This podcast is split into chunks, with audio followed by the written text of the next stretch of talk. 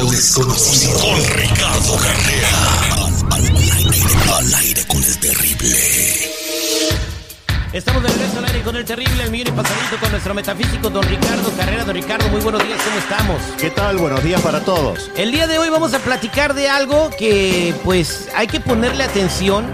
Y mientras usted nos platica, vamos a invitar al auditorio también que si tienen alguna duda sobre eh, algo que va, está pasando en su casa paranormal, eh, vuelan platos, ven fantasmas o, quieren una consulta de tarot, nos, marquen en ese momento con su pregunta al 866 794 5099 866 794 5099 Don Ricardo Carrera, eh, la gente puede presentir su muerte inconscientemente. Sí, correcto, terrible. Siempre hay alertas, hay señales y tenemos que aprender a recibirlas. Ahora vamos a hablar del caso de esta premonición en el video Volveré de Diego Verdaguer. Todos sabemos que en la semana pasada falleció el querido cantante Diego Verdaguer y que analizando sus videos aparece un hecho extraño en la versión de Volveré, uno de sus grandes éxitos. El video que desarrolla la canción muestra una pareja que sube un carruaje tirado por un caballo y abandona Capilla del Señor, un pueblo de Argentina, rumbo a la estación de tren. Él se despide de la mujer para hacer un viaje que supuestamente va a durar un año. Y ahí empiezan las premoniciones. En primer lugar, subir a un tren significa hacer una transición, un cambio. Por eso en la literatura y en la música se habla siempre del tren de la vida o del tren de la muerte. O incluso la bestia, el tren de carga mexicano que utilizan más o menos medio millón de centroamericanos todos los años para acercarse a Estados Unidos para hacer una transición y mejorar así su calidad de vida.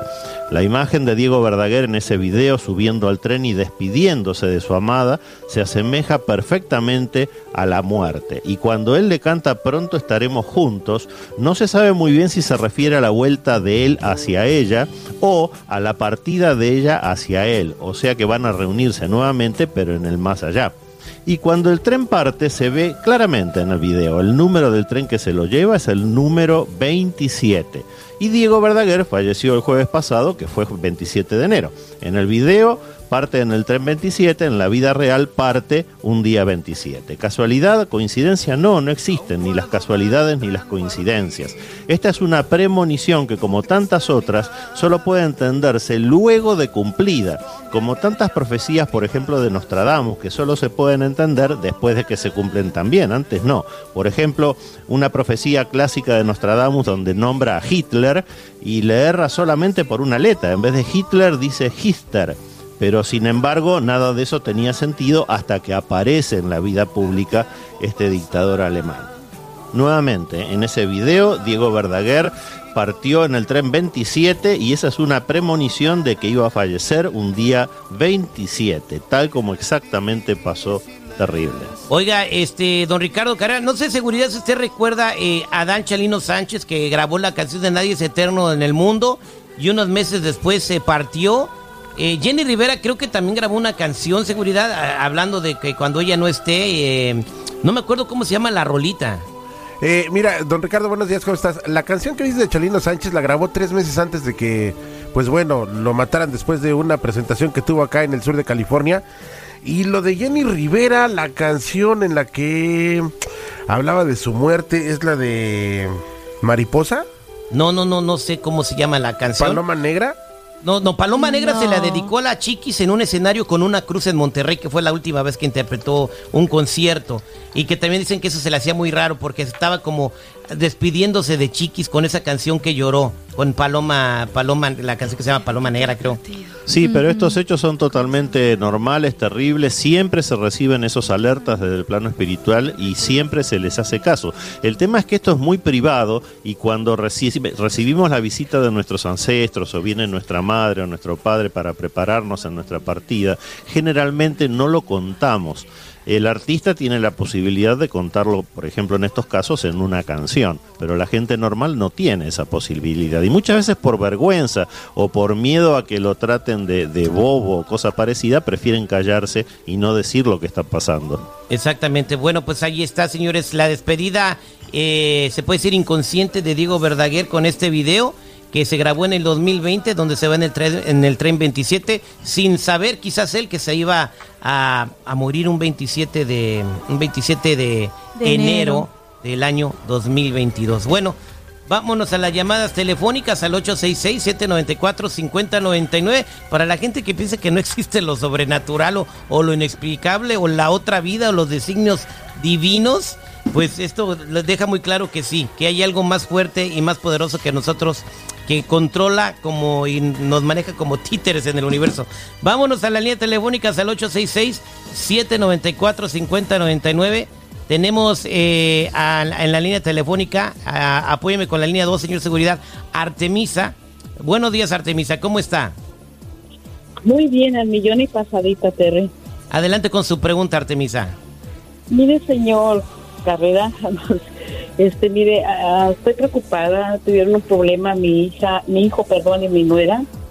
Ah, por control de celos y, y por, por manipulación era muy este celosa, era muy posesiva. Y también no quiero decir de ella, mi hijo también tiene un carácter difícil, ya lo tenía hasta el tope. y ese día pues llegaron a problemas fuertes y pues sí me dio una aguantada, le puso morada, pero y es que dice ya me tiene harto, me tiene hasta el tope, y es, es muy celosa, es muy posesiva y controladora. Y de todo grita, todo el tiempo le echa la culpa a él y ella, no acepta. Y que su hijo es una, una blanca palomita. Bueno, y su pregunta en qué no, cuál no, no, no, yo, yo, yo he dicho que mi hijo también tiene problemas, es, el- es un problema también carácter fuerte. ¿Qué- pero- cuál, eh, cuál es la pregunta para don Ricardo Artemisa? Qué feo este quiero, que... quiero saber este- qué va a pasar con ellos, o sea, ya es una ruptura definitiva o qué va a pasar. ¿Usted no quiere que se separen, Artemisa? No, no, no es que no quiera, simplemente no lo sé, ¿me entiendes? Porque pues yo, yo, ellos sí se quieren. El problema es que, que, que los dos quieren estar al nivel, nadie quiere bajar la guardia, todos son mu- los dos, ¿me entiendes? Mira, Artemisa, lo que estoy viendo en esta lectura es que ni tu hijo ni tu nuera son malas personas, lo que son es inmaduros. Y es lógico que tú lo veas con precaución porque les puede llegar a costar la pareja. Ellos tienen que madurar, tienen que aprender a ceder cada uno una partecita de su personalidad para que pueda crecer la pareja. Pero no hay nada que tú puedas hacer para evitarlo. Simplemente el tiempo y el corregir los errores que ellos están cometiendo es lo que les va a permitir crecer como personas para poder ser mejor pareja. No hay nada que tú puedas hacer. Y si hablas con ellos, de nada va a servir, porque la única experiencia que sirve es la experiencia propia, nunca la experiencia ajena. Así que tienes que esperar a Artemisa. Lamentablemente no puedes hacer otra cosa. Gracias, Artemisa. Vámonos a más llamadas telefónicas. 866-794-5099. Diego dice que hace meses tuvo una persona que se le apareció en la cama y poco después falleció su papá. Diego, te escucha don Ricardo Sí, buenos Carrera. días. Buenos, días. Ricardo. Bu- buenos días, Terry. Eh, sí, bueno, hace unos meses atrás, eh, como en alrededor de julio del año pasado, julio, agosto del año pasado, fui a acostarme por la noche y alrededor de las 12, una de la mañana me desperté de la nada y había una persona parada enfrente de mi cama con la cara un poco como gris, no le pude distinguir quién era. Me asusté, cerré los ojos, los volví a abrir y esa persona seguía parada mirándome, mirándome fijamente nada más. Eh, nunca entendí por qué o quién era, pero un par de meses más tarde a mi padre le diagnosticaron cáncer de pulmón y, y bueno, tuve que viajar a mi país y despedirme de mi padre. Y lo que, lo que quisiera saber es si la persona que vino a verme fue, fue mi padre, antes de, para decirme que vaya a mi país, a mi país a poder despedirme de él. Mira, Diego, tranquilo. siempre tenemos alrededor de nosotros a nuestros ángeles custodios, a nuestros guías espirituales, maestros ascendidos, no importa el nombre que les pongamos. Son los seres espirituales que desde el plano espiritual nos ayudan a tomar decisiones. Tú tienes la ventaja, la bendición de poder verlo. Y eso es invalorable. El hecho de que hayas visto a esta entidad espiritual no tiene por qué asustarte, salvo por supuesto que sea un demonio y te lastime o cosa parecida, pero no es el caso. Esta entidad seguramente te vino a alertar de que algo estaba pasando y que ibas a tener que tomar acciones. No era el espíritu de tu padre, era tu propio guía espiritual. Y si te vuelve a aparecer, lo peor que puedes hacer es asustarte. Siempre, simplemente trata de comunicarte con él, con el pensamiento. No hace falta que le hables. Por telepatía, pregúntale qué necesita, en qué lo puedes ayudar o qué es lo que te quiere transmitir. Y te vas a asombrar de la información que vas a recibir de él. Porque para eso vino, para darte información. En este caso, de lo que estaba ocurriendo con tu padre. Exactamente. Bueno, que, que gracias eh, por tu pregunta, Diego. A mí me pasó lo mismo de Ricardo. Es una vez estaba dormido yo y en el espejo desperté en el espejo vi así un rostro verde. Y sí, yo también me asusté, pero después eh, me di cuenta que era Jennifer con una mascarilla de aguacate. Ah, ya. O sea, les digo cómo exhiben a una. Vámonos a la línea telefónica. Mire, Irene, lo que pregunta don Ricardo. Irene dice que tuvo un sueño y que lo vio a usted en su sueño. Irene, buenos días, ¿cómo estás? Irene. Eh, ¿Cuál es su comentario, Irene? Ah, mira, lo que pasa que ya tengo ya como el mes que he querido hablar con don Ricardo Carrera y no he podido hasta ahorita. Lo que pasa que yo lo soñé a él. O sea, iba mi sobrina y yo íbamos a, a- a- porque iba a pasar supuestamente él en una como una entrada como un, contigo, no sé qué era. Y este mi sobrina dijo, "Yo quiero ver a, Ricardo Carrera." Entonces cuando yo miro un hombre pasar, dije, "Él es él es Ricardo Carrera." Yo no lo conozco a él, no, ni cómo es ni ni nada. Yo lo miré y le dije a mi sobrina, él es Ricardo Carrera, porque él- ella le quería decir algo. Entonces, cuando ya nos acercamos a él, algo pasó, era una casa muy vieja y, y, y la gente iba por esa puerta.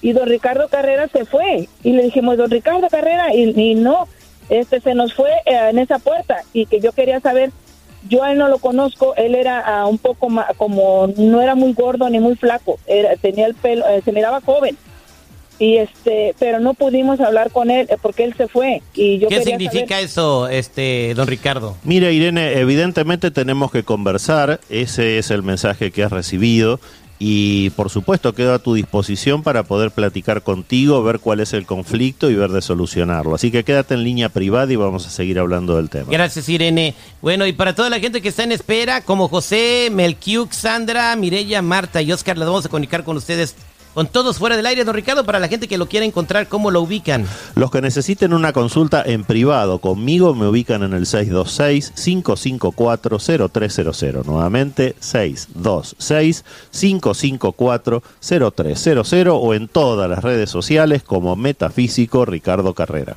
Muchas gracias, eh, don Ricardo Carrera.